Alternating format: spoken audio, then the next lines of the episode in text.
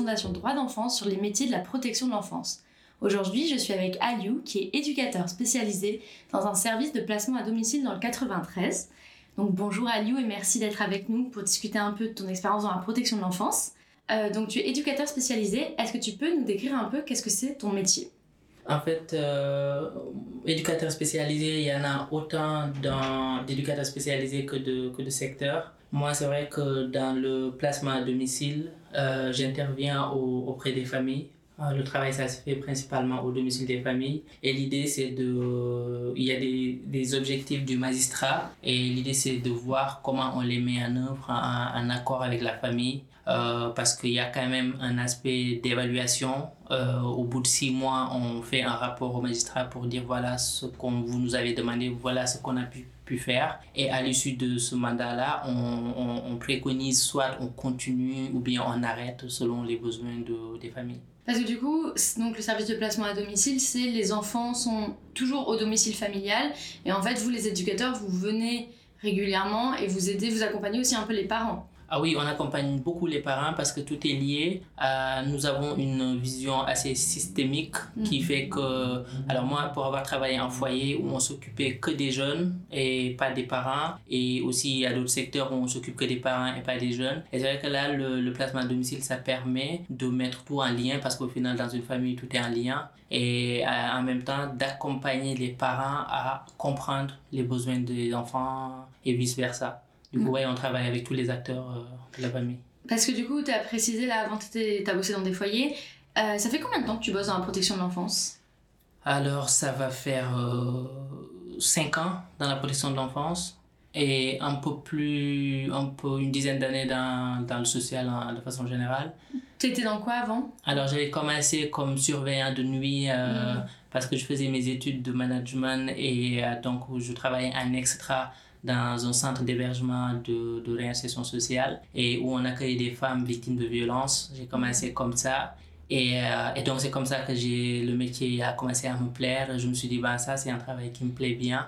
Et donc, j'ai commencé à abandonner un peu le côté management et aller plus vers le social. Oui, j'allais dire, c'est intéressant. De quoi à la base, tu faisais des études pas du tout pour faire la protection de l'enfance. Ah non, mais en rien, fait. rien à voir. Ok, t'as Ouais. tout lâché. Ouais. Et du coup, c'est quoi qui t'a plu dans la protection de l'enfance? Oui, alors euh, j'aime bien ce côté euh, où on accompagne les personnes vers l'autonomie. Moi, ça, c'est une question qui m'a beaucoup, beaucoup intéressé toujours depuis, de- depuis jeune, euh, vers l'autonomie. Et, euh, et aussi, il y a un aspect plus, plus humain. Après, ça, c'est toujours les raisons qu'on donne en premier, mais il y a Oui. toujours une raison non dite ou non conscientisée.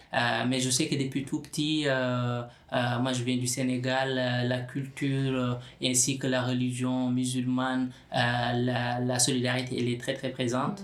D'ailleurs, il y a un proverbe au Sénégal qui, qui, qui nous explique qu'en fait, il faut apprendre, aider quelqu'un à savoir euh, pêcher des poissons plutôt que de lui donner tous les jours un, un Mm. poisson. Et du coup, ça, ça parle aussi de l'autonomie. Et d'ailleurs, c'est quelque chose qui me parle toujours. Et je me rappelle quand j'étais tout petit, je voyais un jour des, des personnes en situation de handicap qui avaient beaucoup de mal à, à prendre les transports en commun. Mm.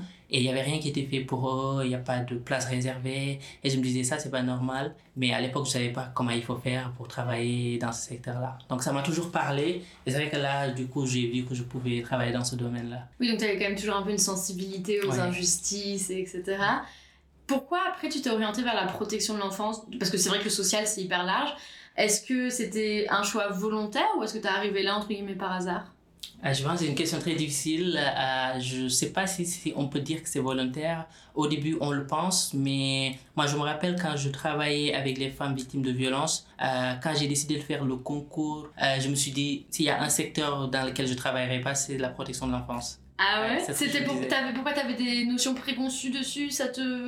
Euh, non, parce que j'ai été invitée à travailler comme surveillant de nuit dans un foyer de jeunes. Et la façon dont les jeunes parlaient, la façon dont elles fonctionnaient, je me disais, alors là, si je travaille ici, un jour ça va mal se passer. Voilà, et je me suis dit, ça, c'est pas pour moi. Et étonnamment, euh, j'ai fait mon apprentissage euh, dans le secteur. Et ce qui était incroyable, c'est que je rencontrais les mêmes jeunes dont, dont, dont je connaissais les mères en CHRS, où j'accompagnais les parents. Et ça, c'était très difficile euh, pour moi d'aller en foyer et de voir que en fait, les, personnes que j'accompagnais, leurs leur enfants étaient aussi placés. Coup, ça m'a, ça m'a mis un coup. Et étonnamment, j'ai commencé à travailler dans ce secteur et je me suis dit, mais je pourrais pas travailler dans un autre domaine, en fait. C'est ça qui. Ouais, une fois que tu étais dedans, c'était un peu une Ah oui, évidence. c'est ça. C'était une évidence, oui. Et c'est vrai que c'était intéressant, du coup, l'aspect systémique que tu, devais, tu disais tout à l'heure, tu devais voir bah, les enfants et en fait les parents aussi et te dire, ouais, si on peut aider tout le monde, c'est Mm. plus simple. Tout à fait, tout à fait. Et, et pour revenir à, à la question que tu posais tout à l'heure, je pense que aussi c'est on, on travaille dans ce domaine parce que ça fait écho par rapport à notre enfance, par rapport à notre histoire, par rapport à notre parcours. Euh, au début, je me disais c'était un hasard si je me retrouve dans ce domaine, mais là maintenant, quand on fait un travail sur soi, quand on réfléchit un peu, on voit que c'est aussi lié à notre histoire. Moi, j'ai vécu une enfance euh, un peu difficile quand même, et je pense que je peux même dire euh, c'est pas un peu difficile, extrêmement difficile, même si à l'époque je me rendais pas compte. C'est ici que quand j'ai vu des jeunes vivre la même chose que moi, les fugues, tout ça qui tourne autour, c'est ici que j'ai compris en fait que en fait c'était la même chose que ce que je vivais. Du coup au final c'est pas c'est pas si hasardeux que ça que je me retrouve en train d'aider des jeunes parce que je pense qu'à leur âge j'avais besoin d'un adulte qui me tend un peu la main quoi. Est-ce que c'est difficile du coup d'avoir ce, ce côté où en fait tu te vois un peu dans ces jeunes, en tout cas vous partagez des choses, ça te parle? Est-ce que ça rend plus difficile parfois de garder un peu de distance? Est-ce que tu penses qu'il faut garder de la distance? J'ai l'impression que c'est une discussion qu'on a souvent quand on travaille dans le social. Est-ce qu'il faut ga- comment on fait pour se protéger face à des situations qui peuvent se faire écho du coup personnellement? Je pense que c'est un couteau à double tranchant. Euh, moi, j'ai jamais été pour le, le- la distance euh, prof- euh, professionnelle. Euh, moi, je parle plutôt de proximité. Là, justement, la- quelle proximité faut-il avoir? Et effectivement, il est vrai qu'on peut pas voir les, on peut pas projeter notre vie sur les enfants. On peut pas faire l'inverse. Et, et je pense qu'il faut une remise en question permanente. Il faut aussi un travail sur soi. Euh, c'est un couteau à double tranchant parce que ça existe des professionnels qui projettent leur vie et tout sur les, les personnes qu'on accompagne. On fait ça souvent. Et, euh, mais ça peut aider aussi. Je pense que quand on, quand on lit, moi j'aime bien lire, hein, euh, mais quand on lit ce qu'on écrit sur les fugues, c'est pas pareil que quand on a fugué. Et, euh, et quand on a fugué, il y a des choses qu'on peut pas expliquer, mais parfois, moi je sais qu'il y a des jeunes qui ont compris que je les comprends, et alors que c'est pas des choses que j'ai dit ou que j'ai montré. Et, et du coup, quand on a, on a vécu à peu près les mêmes choses, on, on se comprend. Et parfois, ça, ça aide aussi à tisser du lien, parce que souvent, moi en foyer, ce que les jeunes me disaient, euh, parfois c'était, mais tu comprends pas notre vie. Et je me rappelle une fois, une autre jeune euh, leur a dit, mais pourquoi vous dites ça, mais vous connaissez pas son histoire, et ça m'avait tellement touché. Vous connaissez pas son histoire, vous connaissez pas ce qu'il a vécu, vous pensez que sa vie, elle a commencé maintenant, peut-être qu'il a vécu des choses comme nous. Et je me disais, waouh, c'était hyper touchant. Et je, ouais, c'est ça. Et euh, ouais, ouais, c'est. Après, effectivement, il y a, il y a un juste milieu à trouver, euh, à, à mettre de la distance. Pas à mettre de la distance les personnes, mais soi-même, par rapport à soi-même, par rapport à nos projections. Est-ce que euh, ça t'arrive quand tu rentres le soir chez toi, après une journée particulièrement difficile au taf, où tu as du mal justement à déconnecter, où euh, tu ramènes entre guillemets les dossiers chez toi, t'as du, le classique, tu as du mal à dormir le soir parce que tu y repenses, ou est-ce que tu arrives à trouver cet équilibre? Alors, c'est très rare que je. Je sais pas comment j'ai fait, mais j'ai toujours réussi quand je sors et que je ferme la porte. Le boulot, c'est derrière moi. Ça, j'ai toujours eu cette chance et pour avoir travaillé avec beaucoup de collègues, euh, ils me disaient que c'était pas possible. C'est rare, il m'arrive, mais c'est exceptionnellement rare et c'est rarement en lien avec les familles. C'est parfois dans le travail, avec les équipes, avec Mm. euh, des questions du- de l'institution où, où, voilà, tu, tu es chez toi, tu penses à, à quelque chose. Mais, mais oui, j'arrive facilement à couper euh, et à penser à autre chose. Bah, c'est le mieux. Ah Du coup, avant, tu as bossé dans des foyers, maintenant, donc, tu es dans un service de placement à domicile. C'était volontaire ce changement aussi ou tu avais envie de voir autre chose? Pourquoi tu t'es orienté vers le service de placement à domicile qui est du coup une forme d'accompagnement euh, assez euh, différente de ce que tu pouvais faire avant? Ouais, ben parce que le foyer, j'avais l'impression que ce que je faisais, ça n'avait pas d'utilité en fait. J'ai l'impression de ne pas avancer. Moi, j'accompagnais des jeunes euh, euh, jusqu'à la majorité et puis qu'est-ce qui se passait Souvent, on les mettait à la rue. Et, euh, et on se dit quand même, on a, il y a des jeunes qui ont été placés depuis leur enfance et on se dit à 18 ans, ils sont à la rue. Du coup, qu'est-ce qu'on fait quoi? Et je me disais, non, il me fallait plus. En plus, euh, j'avais j'étais pas tombé sur une, une structure où je partageais la façon de travailler et je m'étais dit qu'un placement à domicile ça peut permettre de comprendre comment qu'est-ce qui se passe pourquoi il y a eu des placements et comment accompagner les retours au placement parce qu'au final aujourd'hui moi ce dont je me rends compte c'est que euh, on accompagne les enfants quand ils sont avec leur famille on les Mhm. accompagne mieux quand ils sont avec leur famille donc ouais il me fallait il me fallait changer un peu Tu dis euh, que du coup, euh, quand tu bossais en foyer, parfois tu avais l'impression que ce que tu faisais, ça n'avançait pas assez, etc. Euh, justement, comment tu arrives au quotidien à gérer le fait que bah, parfois il y a des situations sur lesquelles tu bosses et tu essaies d'accompagner des familles et ça marche, entre guillemets, pas comme tu voudrais, c'est compliqué. Est-ce que c'est difficile parfois d'avoir l'impression que ce que tu fais, c'est entre guillemets une goutte d'eau dans un océan? Maintenant, de moins en moins. Je pense parce que j'ai réussi et je pense qu'on doit tous faire ça. Les éducateurs, on a cette tendance à penser qu'on est des sauveurs euh, et que et, et, à un moment, il y a des situations où on ne peut pas faire grand-chose. Et, euh, et c'est difficile de le reconnaître et de l'accepter. Euh, là, vous avez parlé du, du podcast qui s'appelle Vocation. Et justement, ce mot, ça, me, ça me questionne parce que souvent, c'est derrière ce mot-là où, où, on, enfin, on nous met dans une situation où on est des super-héros et qu'il faut quelle que soit la difficulté qu'il faut qu'on reste. Moi, maintenant, de, je prends de la distance avec ça. Je me dis, écoutez, on n'est pas des super-héros. Euh, il y a des situations où lesquelles c'est comme ça. Et, voilà, on fait ce qu'on peut. Après, le reste, euh, on ne peut pas tout changer. Non, je suis très à l'aise avec ça. Quand on a créé le, podcast et qu'on a réfléchi au nom, mm. on trouvait que vocation c'était intéressant justement parce que c'était une question en fait. Est-ce que c'est une vocation de travailler dans la protection de l'enfance? Il y en a qui mm. disent que oui, c'est une vocation, c'est passion. Est-ce que toi tu penses que c'est ta, ta vocation ou pas? C'est très, très difficile à dire. Mm. En fait, ça dépend de ce qu'on met derrière le mot vocation. Il y a quand même un piège dans vocation. Euh, moi, quand j'en parle avec mes amis qui, que je, ou des personnes que je rencontre et que je leur, ils me demandent qu'est-ce que tu fais? Et que je dis je suis éducateur spécialisé, j'ai souvent des réponses qui des personnes qui me disent ah mais tu es bien tu es empathique. Alors moi je suis pas mm. d'accord. Je pense pas que ce sont les éducateurs qui ont voilà une bonté d'âme et que les autres ne l'ont pas. Je pense que c'est dans chaque domaine. Par exemple dans le travail que tu fais la façon dont tu poses les questions la façon dont tu le fais tu peux quand même y montrer plus de bienveillance qu'un éducateur parce qu'il y a beaucoup d'éducateurs qui montrent beaucoup de non bienveillance dans, dans leur travail. Euh, et l'autre piège dans, dans, dans, dans le fait de dire que c'est une vocation c'est justement de rester quoi qu'il arrive quoi qu'il arrive, de dire, OK, il y a, y a un côté sacrificiel que, sacrificiel que j'aime pas du tout, qu'on a vu d'ailleurs euh, chez les, euh, le, pendant le Covid euh, chez les, les soignants, où c'était très difficile, ils n'avaient pas les moyens, mais on, les, on applaudissait justement en leur disant, vous êtes des héros, vous pouvez rester quand même, alors que non, parfois, enfin, parfois non. Du coup, il y a ce piège-là que j'évite de. Mais oui, mais je pense quand même il y a quelque chose de plus fort que moi, vu qu'il y a, il y a la. J'ai parlé tout à l'heure de la culture, de la religion, de l'éthique, de la morale. Il y a beaucoup de choses qui me font me sentir bien dans ce travail-là. Tu mentionnes les soignants, les héros, etc. Ça me fait rebondir directement. Euh, récemment, la protection de l'enfance, il y a eu pas mal de documentaires dessus à la télé, de reportages.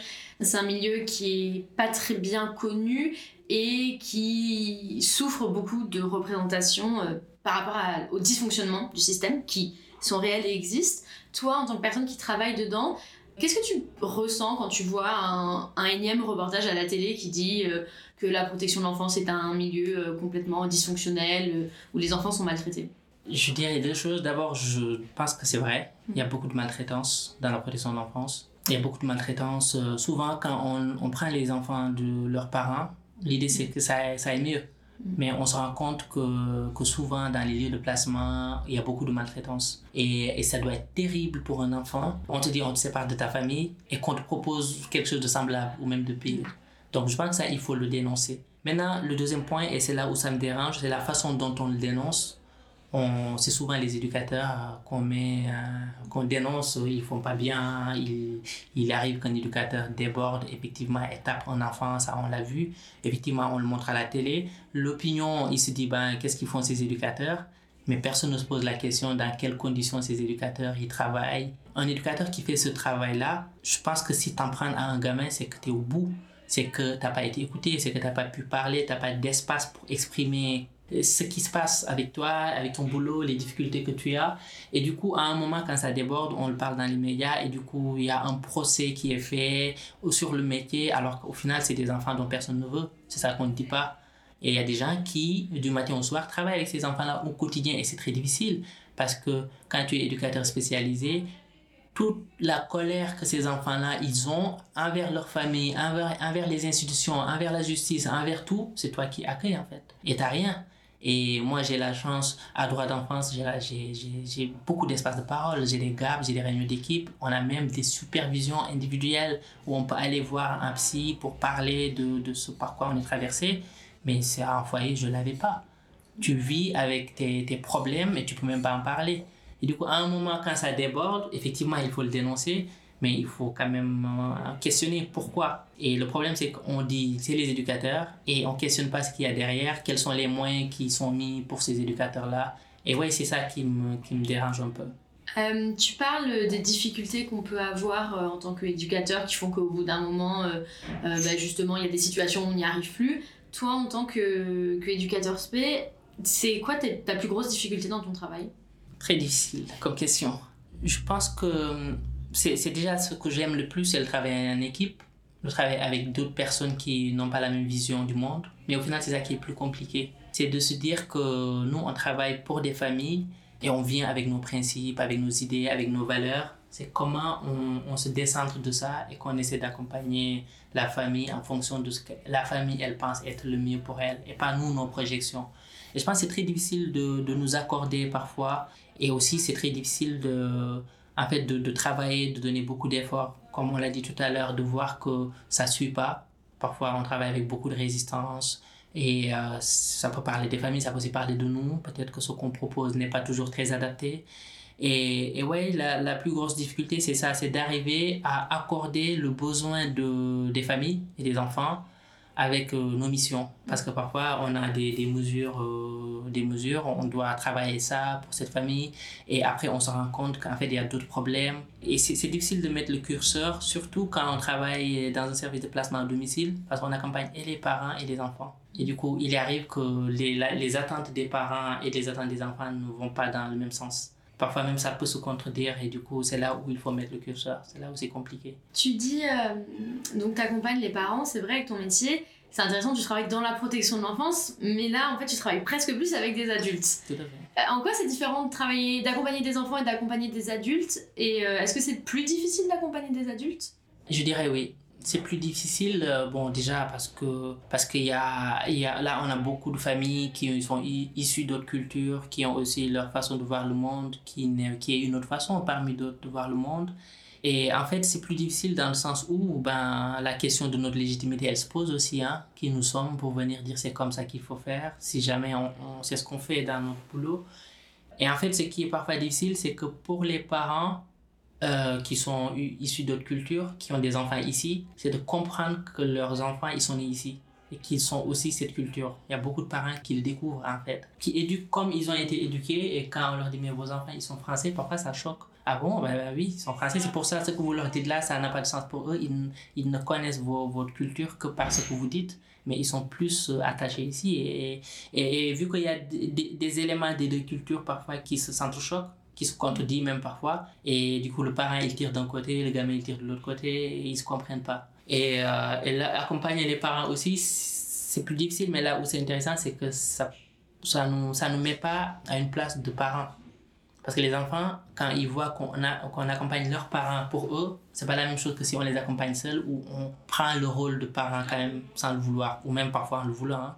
C'est parfois quand même on est mis à des places de substituts parentaux, ce qui est dommage. Tu as parlé plusieurs fois du fait que euh, chacun a sa propre vision du monde, euh, liée à sa culture, le pays d'où il vient, etc. Euh, à quel point c'est difficile pour toi justement de ne pas arriver avec ta propre identité, ta propre histoire dans une famille? Est-ce que parfois c'est dur d'être dans le non-jugement, d'être de comment tu fais pour nourrir ça? Alors moi je peut-être que je, je changerai d'avis à, un moment, je disais que je n'étais pas dans le jugement, mais maintenant, je dis plus ça. Je pense que on est tout le temps dans le jugement. Je pense que même si on ne le formule pas, quand on voit quelque chose qui nous est dit, qui nous est pas familier, on est obligé, on est dans le jugement. Par contre, ce qu'il faut qu'on fasse, et je pense que j'essaie de le faire, c'est d'être conscient que je suis dans le jugement à chaque fois. Et, euh, c'est là où aussi c'est intéressant, j'ai la chance d'avoir une équipe avec qui on peut se dire ces choses-là. C'est là, tu es en train de juger. Et nous, on, tient une, une, fiche chrono où on met les événements et parfois nous-mêmes, on le met. Bon, là, je suis très jugeant, mais je dis ça quand même. Voilà, je pense c'est très facile de dire on n'est pas dans le jugement. Je pense que ça n'existe pas. Enfin, je parle pour moi, peut-être qu'il y a des professionnels qui, qui arrivent à le faire. Moi, je pense que dès lors qu'une famille me dit quelque chose que j'ai pas compris, d'une manière ou d'une autre, je le juge. Et, c'est après, quand je revois mon jugement, que, que je peux avoir un outil de travail. Mais pas en disant que je juge pas. Est-ce que. On a parlé un peu des difficultés liées à ton mmh. métier. Euh, c'est quoi à l'inverse quelque chose de très facile ou, ou quelque chose de, qui est une victoire au quotidien et que quand tu fais dans ce métier, tu te dis ah c'est vraiment pour ça que j'aime faire ce métier? Mais, ah, mais c'est difficile de faire la distinction parce que le plaisir qu'on donne aux autres c'est aussi le plaisir que ça nous fait, nous. Mm. Quand les autres nous disent qu'ils sont contents, nous aussi, ça nous narcissise, ça nous, voilà, ça nous donne l'impression qu'on a été utile.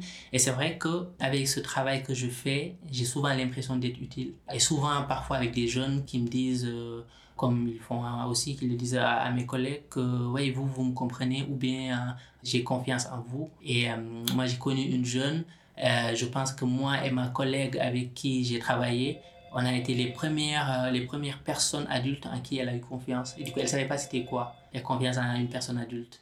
Et quand on voit ce lien de confiance-là, c'est vrai que ça fait plaisir. On se dit, bon, là, on a, on a quand même bien travaillé. Alors, euh, surtout si euh, ça ne nous a pas empêché d'être très dur avec, avec le jeune. On a des jeunes, on est tellement dur avec et qui nous disent quand même, oui, ouais, vous avez raison. Et ça, c'est quand même, ça fait plaisir.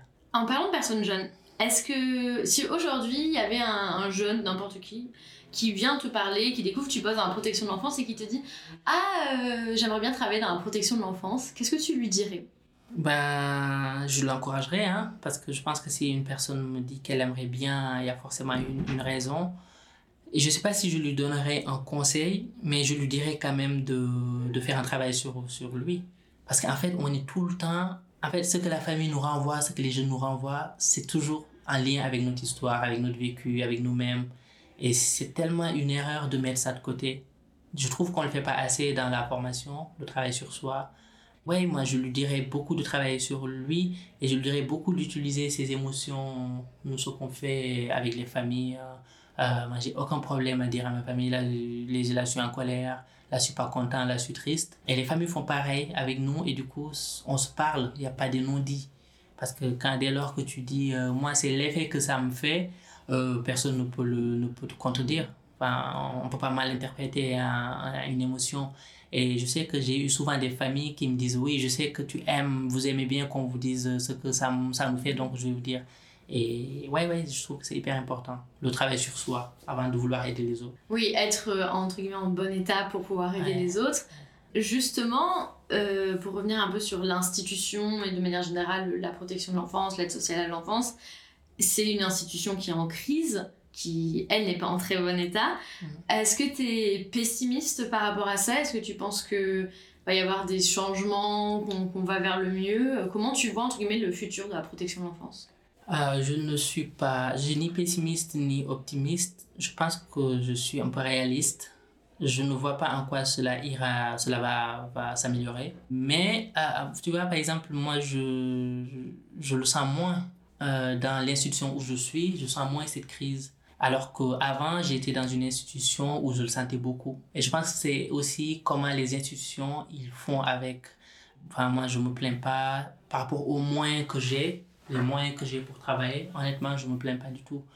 Quand je compare avec ce que j'ai connu avant ou quand je compare avec ce que mes, mes pères, mes amis, ils ont, euh, je me plains pas du tout. Du coup, j'ai l'impression de ne pas sentir cette crise et en même temps, on sait qu'elle est là, elle existe et on sait que ben, ce ne sera pas la priorité des politiques parce que nous, on ne fait pas de bénéfices, on travaille avec, euh, avec la souffrance, avec, euh, ce pas des choses qui se, qui se calculent. Il n'y a pas de bénéfices. Du coup, je ne pense pas que ça ira mieux.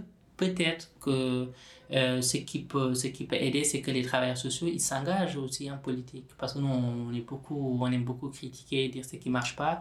Mais peut-être que les personnes qui ont une sensibilité comme ça dans les questions sociales, il faut qu'il passe une autre étape. On sait bien, on arrive à dire tout ce qui va pas, ça on sait le faire, mais du coup, c'est comment nous on fait pour que ça aille mieux, chacun de son côté. Par exemple, on n'écrit pas, les éducateurs n'écrivent pas, déjà ils lisent très peu, déjà ils sont peu dans, dans la vie politique, quoi. Et, et, je pense que ça, si on pouvait le mettre en œuvre, j'aurais été peut-être un peu plus euh, optimiste. Oui, pour en fait faire des changements de manière euh, globale du système et prendre part à ces changements. Euh, oui, et non seulement prendre part, mais souvent quand on dit le système, on pense qu'on est en dehors du système. On dit le système, il déconne. Alors qu'on sait, pour que le système aujourd'hui, il déconne, c'est qu'il y a des personnes qui font ce métier et qui leur disent, ben, ne vous inquiétez pas, quoi qu'il arrive, nous, on tient. Parce que c'est une vocation, on va rester là. Et du coup, ben, il n'y a pas d'urgence. On participe aussi au fait que le système, il déconne. Et c'est comment on se remet en question, comment on se dit, bah, qu'est-ce qu'on est en train de faire là? Quelle est notre part dans ce système qui déconne? Mais ça, on le dit rarement. Quand on dit souvent le système il déconne, ou que l'institution déconne, ou que l'équipe, euh, ou que les chefs, on, se met en dehors, alors que ben, bien sûr qu'on est concerné. Euh, je voudrais un peu revenir sur euh, quand tu parles de, du lien que tu as avec les jeunes, le fait que tu peux être placé parfois comme un parent, notamment quand ils sont placés en dehors de leur foyer, enfin de leur domicile, j'entends. Est-ce que euh, c'est difficile justement d'avoir cette position de quelqu'un qui vient d'une institution? Est-ce que les enfants sont naturellement méfiants envers ça? Ou comment tu fais pour gagner leur confiance? Bah, C'est une très bonne question. Et euh, j'ai l'impression qu'il n'y a pas de... qu'on ne sait pas. J'ai l'impression qu'on y va avec ce qu'on est. Si on y va avec des idées, avec des plans, ça marche jamais. Surtout avec les enfants. Je pense qu'on y va avec ce qu'on est. Et ils nous observent tout le temps.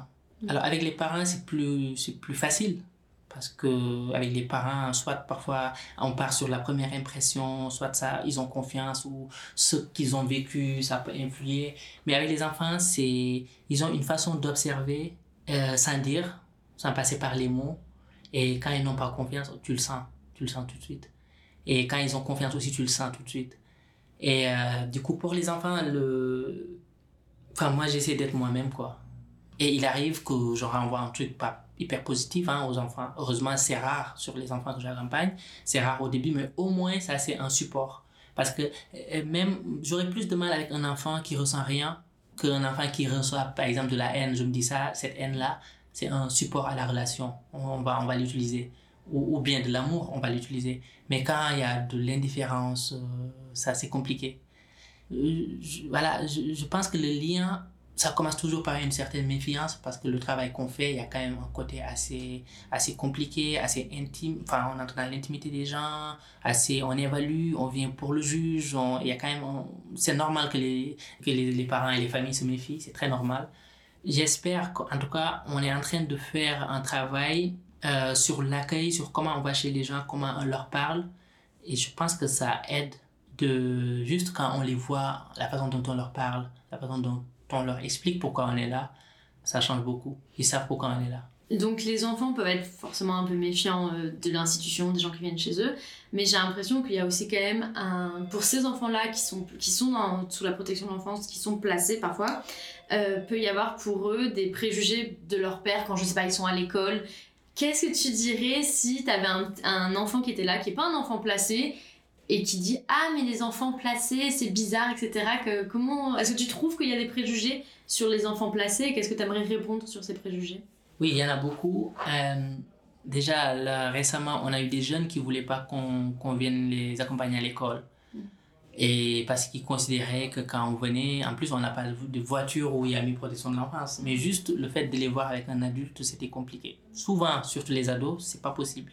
Et en fait nous, ce qu'on leur dit souvent, je, je, me rappelle une jeune fille, ce que je lui disais, c'est que, mais en fait, je pense déjà, tu n'es pas la seule personne qui est accompagnée, parce que quand on voit les chiffres, il y a peu de chances qu'on soit seul dans une classe à être accompagné par, les, par le social de façon générale. Il y en a beaucoup plus. Beaucoup ne le disent pas, effectivement. Et aussi le fait que euh, avoir des éducateurs, ça ne veut pas dire qu'on dysfonctionne. Et sinon, toutes les familles seraient enfin, des familles qui dysfonctionnent. Parfois, selon les mesures, effectivement, il y a des cas où c'est grave, mais il y a beaucoup de cas où il n'y a pas d'éducateurs spécialisés qui vivent pire ou même la même chose. Donc voilà, ces, euh, ces préjugés-là, moi, je ne vois pas la, la différence entre un jeune qui est accompagné par les services sociaux et un jeune qui n'est pas accompagné. Et puis, c'est étonnant parce que j'ai rarement vu ces préjugés-là auprès des jeunes. Les souvent vus auprès du discours des parents. C'était un peu ma question suivante, qui était aussi, euh, en dehors même des parents, de manière générale, dans la société, peut y avoir des gens qui ont ces a priori de type Ah, mais de toute façon, les gamins au foyer, c'est des cassos, c'est des délinquants, etc. Euh, T'es euh, dans un dîner et quelqu'un dit quelque chose comme ça, t'as envie de répondre quoi? Ah, bah ça m'arrive parfois de discuter avec des personnes qui, qui, ne connaissent pas. Alors, il y a toujours une part de vérité hein, dans ce que les gens disent. Quand ils disent c'est des cassos, souvent ce qu'ils expliquent, c'est que, en fait, ça nous renvoie aussi aux moyens qui sont mis. Parce que je vous dis, il y a des foyers, quand, quand vous y entrez, vous, n'avez plus vous vous dites comment des, des gamins peuvent vivre ici. Et, et, vous vous dites, bah oui, effectivement, il y a, y a quelque chose qui ne va pas. Mais souvent, enfin, moi, avec mes amis euh, avec qui je discute, quand je leur parle de, pourquoi la protection de l'enfance, parce qu'il y a, le, il y a le, la finalité, enfin, les objectifs du début et ce que c'est aujourd'hui, quand ils comprennent la finalité, quand ils comprennent le but, quand ils comprennent pourquoi ces enfants sont là, tout de suite le discours il change un peu quand même. Parce qu'il y a, il y a des difficultés que les enfants vivent et qui tiennent, il y a très peu d'adultes qui le comprennent. Moi, avec mes amis, parfois, quand je leur explique, mais tu sais, le gamin, il peut vivre ça et ça et ça, ils sont tellement loin de se, de se l'imaginer parce qu'effectivement, ils jugent en fonction de eux, de leur enfance, de leur vécu, alors que le monde, il est loin d'être aussi, aussi cool. Il y a beaucoup de jeunes qui vivent mais l'enfer au quotidien sans même qu'il y ait des travailleurs sociaux. Donc ouais, j'essaie de tempérer, mais souvent quand on explique ce qu'on voit sur le terrain, les gens ils sont tout de suite... Euh, ça les calme Ça les calme un peu. Bon, la discussion a été clairement ultra intéressante. Euh, je pense qu'on a un peu fait le tour. Mais j'ai un peu une dernière question qui est euh, ton futur dans la protection de l'enfance et dans le social peut-être de manière générale. Est-ce que tu as des envies particulières, des endroits dans lesquels tu aimerais travailler, des institutions? Ah si, si, si, euh, je... Alors je m'imagine, enfin comme éducateur, j'aime bien ce métier, mais effectivement c'est un métier assez prenant. Quand on essaie de le faire bien en tout cas, c'est un métier assez prenant. Moi, là aujourd'hui j'ai la chance de, j'ai pas encore de famille, euh, du coup je peux faire, je peux m'investir autant dans ce travail, mais je pense que je pourrais jamais travailler autant avec une famille ou voilà. Et moi j'aimerais quand même rester dans la, dans la protection de l'enfance euh, dans, le, dans le social, mais, euh, mais peut-être évoluer un peu, voir d'autres postes. Effectivement, je suis beaucoup en train de penser à des métiers qui ne sont pas éloignés du social, comme le fait de faire des supervisions, le fait de faire des formations, ou bien le fait de faire le concours pour être chef de service. Toujours les mêmes métiers, mais, mais différents quand même. Essayer d'évoluer un peu, oui. Bah, c'est tout ce que je te souhaite. Merci, euh, bah, merci beaucoup d'avoir participé, c'était hyper enrichissant. Euh, vous pouvez retrouver tous nos autres épisodes sur les plateformes d'écoute et vous pouvez également nous suivre sur les réseaux sociaux pour suivre nos actualités. Euh, merci beaucoup, Alou, d'avoir discuté avec nous. C'était super. Merci.